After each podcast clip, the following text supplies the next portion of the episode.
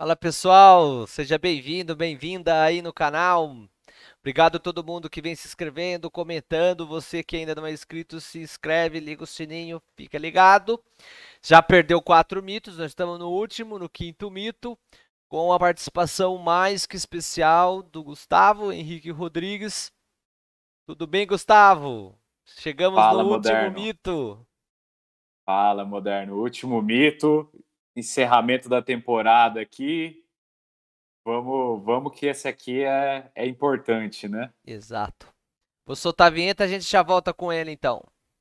Bora.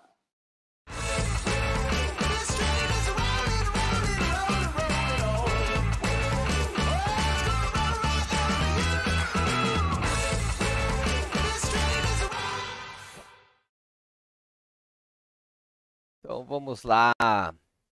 Ágil é um modelo de trabalho. Esse mito é legal, hein? Deixou por último. Por último, mas não menos importante, vamos desmistificar de vez essa grande questão. Precisamos parar de pensar que ágil é um modelo de trabalho ou uma ferramenta específica.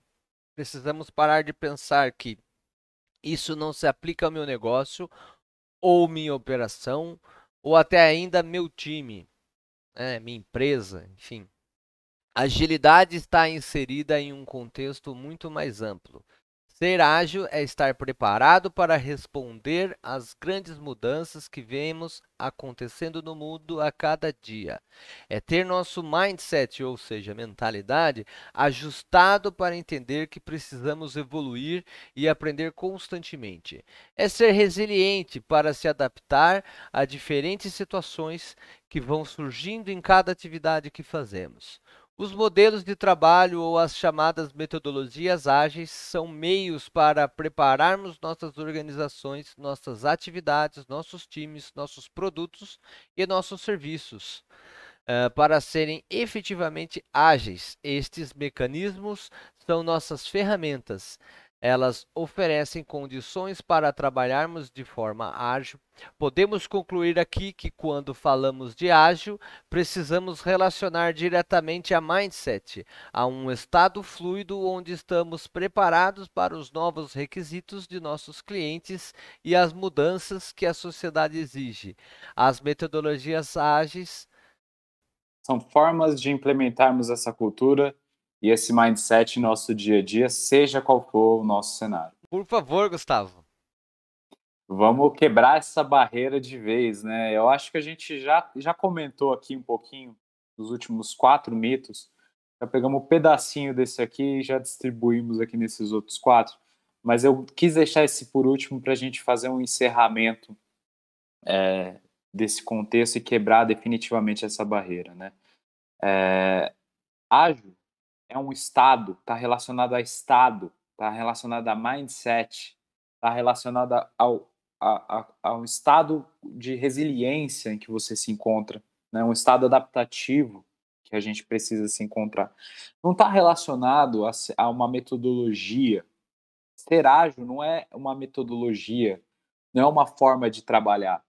Ser ágil é, uma, é um estado em que nossas organizações precisam estar hoje nós precisamos estar dentro desse estado hoje. Nós, a gente precisa ser fluido, precisa ser adaptativo, precisa estar preparado para as mudanças constantes de requisitos que a gente vai ter dos nossos clientes e elas vão acontecer. Não existe mais no cenário atual a hipótese de não, não sermos ágeis. Se a gente não for ágil, a gente, o nosso, o nossa empresa, a nossa organização está fadada ao fracasso, tá? É, e importante ser ágil não é não é, não é, é rodar Scrum, não é ter um Kanban na parede, como a gente falou nesses outros mitos, essas são as ferramentas pelas quais a gente deixa a nossa organização preparada, né? Deixa a nossa, nossa organização inserida nesse contexto de agilidade. Tá? Então, ser ágil é uma necessidade do mundo atual. Tá? É uma necessidade desse contexto VUCA e BANI que o Moderno traz aqui no canal por diversas vezes. Eu tenho até vídeo comparando aí o contexto VUCA com Vou o deixar o link Bunny. aqui para quem não Deixa o link para você dar uma olhadinha. É, então, dentro deste contexto, a agilidade é um requisito, é necessidade, é uma necessidade para, para as nossas organizações. As organizações que não forem ágeis, não, tiver, não forem ágeis, não tiverem um mindset preparado para esse cenário, elas tendem, são destinadas ao fracasso. Eu tive a oportunidade recentemente de, de, de, de participar de, um, de, um, uma entrevista, um, um questionário aqui para o Jeff Sutherland, que é o criador do Scrum. É, e uma, uma das perguntas que eu fiz para ele é, é onde você enxerga que as organizações que não têm um mindset ágil, elas estarão nos próximos 10 anos. E ele foi muito enfático em dizer que elas não estarão aqui para contar a história. Então, é, é, você vê como que esse mindset é, é necessário nesse momento, né? Então essa é a grande barreira aqui. Estabeleça o mindset de ser ágil. Depois você pensa nos meios. E os meios são as metodologias ágeis.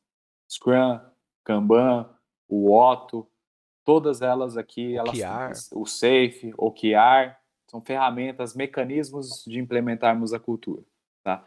Mas agilidade é cultura, é um estado, é mindset. Tá? Essa é a grande barreira aqui. É, as empresas, elas, as pessoas que compõem as empresas, elas têm que perceber, se já não perceberam, você tem que é, criar novos produtos constantemente, é, aderentes ao cliente, não pensando simplesmente na lucratividade, né? Mas o valor que está trazendo quais são as dores que a gente está resolvendo com esses produtos para os clientes, né, para o cara se sentir satisfeito. É, serviços, novos serviços agregados, cada vez mais agregar serviços no seu negócio. E esses novos produtos e serviços passam por constante melhoria, atualização, mudança. Então, não para, né? Eu acho que é um pouco disso que você está trazendo aqui, não é, Gustavo? Essa ideia de agilidade você comentou Exatamente. lá no primeiro mito, se eu não me engano, do seu pai, que é açougueiro, que hoje ele, há quantos anos dele deve ter açougue? Ah, já é comerciante há mais de 40 anos. Então, né? há 40 anos. cresceu nesse, e, nesse contexto. E é diferente hoje, como há 40 anos atrás, como você havia comentado na, na no mito, de, naquele episódio, de que hoje ele porcionava as carnes né, para que a pessoa já pudesse consumir isso em número de de dois, três X bifes ali, conforme acho que o número de integrantes tem na casa, né? Exato. E aí, quantas empresas estão atualizadas para isso, né? Para poder uhum. fazer uhum. ali, servir o cliente desse modelo. Sei lá, podia ter um site que você colocasse a quantidade de pessoas que você tem na casa para poder providenciar para você um cardápio adequado.